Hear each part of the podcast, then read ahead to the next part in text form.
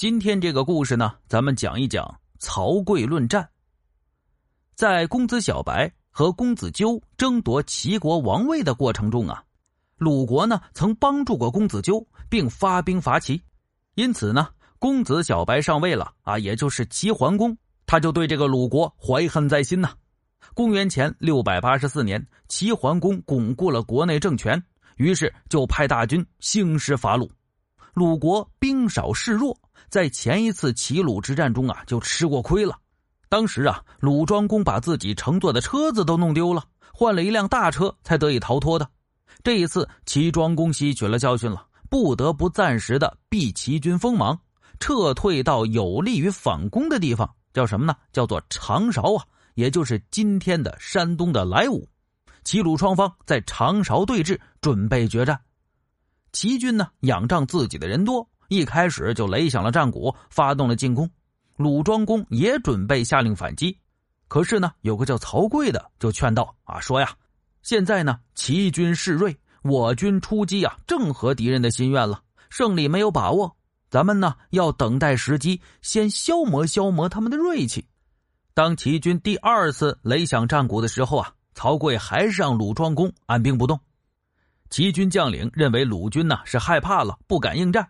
于是又发起了第三次进攻。曹刿看到这次齐军来势虽然凶猛，但是势头上已经不如前两次了。